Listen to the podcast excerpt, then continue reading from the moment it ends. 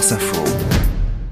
Très bon réveil, vous écoutez le 5 Stats sur France Info et c'est l'heure d'en direct du monde Aurélien. Nous sommes ce matin en Corée du Sud. Oui, Diane, avec Nicolas Roca, correspondant de France Info à, à, Séoul. Bonjour Nicolas. Bonjour, bonjour à toutes et à tous. On revient sur la panique suscitée la semaine dernière par une tentative de mise en orbite d'un satellite espion nord-coréen. Ça vous a d'ailleurs euh, réveillé en, en sursaut mercredi dernier oui, vers 6h30 du matin, les sirènes ont retenti et des messages d'alerte demandaient à la population de se préparer à évacuer. Après une vingtaine de minutes de confusion, les autorités ont expliqué qu'il s'agissait d'une erreur.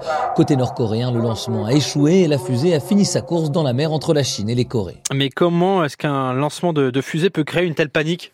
Eh bien, si la réaction sud-coréenne était disproportionnée, elle s'explique en partie par le fait que le lancement d'une fusée utilise une technologie similaire à celle qui permet de tirer un missile balistique. La plupart des missiles nord-coréens à longue portée sont composés de deux ou trois étages qui doivent se séparer en vol, comme pour une fusée. Cette technologie balistique a donc été utilisée pour le lancement de mercredi dernier, selon Jonathan McDowell, astrophysicien au Harvard Smithsonian Center. Ils ont essayé de tirer leur premier satellite espion et ils l'ont fait en lançant une toute nouvelle fusée spatiale qui semble dériver de leur série de missiles Hwasong. Cela reflète vraiment ce que les acteurs de la guerre froide faisaient à la fin des années 50. Ils avaient leur missile à longue portée, le R-7 pour l'Union soviétique et l'Atlas pour les États-Unis mais ils avaient en parallèle des programmes spatiaux qui utilisaient la même technologie. Et maintenant que les Nord-Coréens sont à ce niveau de technologie, cela semble logique qu'ils souhaitent faire la même chose. Les sanctions du Conseil de sécurité de l'ONU interdisent à la Corée du Nord toute utilisation de la technologie balistique, que ce soit pour tirer un missile ou bien une fusée. Mais alors que le régime est particulièrement opaque sur ses activités militaires, il a fait preuve d'une relative transparence avec son programme spatial. Il communique avec l'Organisation maritime internationale pour lui demander de dégager des zones de l'océan car des débris de fusées vont tomber du ciel. Ils publient des communiqués de presse plus détaillés, admettent même un échec, ce qu'ils étaient réticents à faire pour les précédents lancements. Ils essayent de faire comprendre qu'il s'agit d'un programme spatial civil même s'ils lancent un satellite militaire.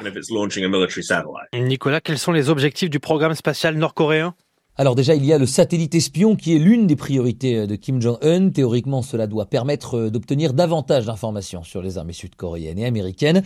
La Corée du Nord voit grand et espère aussi placer sur orbite un satellite géostationnaire afin d'avoir son propre réseau de télécommunications. Mais comme le rappelle Martin Williams, chercheur au Stimson Center, le programme nord-coréen reste balbutiant. La Corée du Nord est évidemment une nouvelle puissance spatiale. Elle est parvenue à mettre deux satellites en orbite, mais ils ne fonctionnaient pas et nous avons constaté un nouvel échec la semaine dernière. Si la Corée du Nord est en quelque sorte en retard par rapport aux pays qui peuvent effectuer des lancements dans l'espace, elle reste en avance sur les autres pays car la plupart n'ont pas cette capacité. Le pays a construit récemment de nouvelles installations dédiées à son programme spatial, signe que l'activité nord-coréenne dans l'espace n'est pas prête de s'arrêter. Nicolas Roca à Séoul en Corée du Sud pour En direct du monde.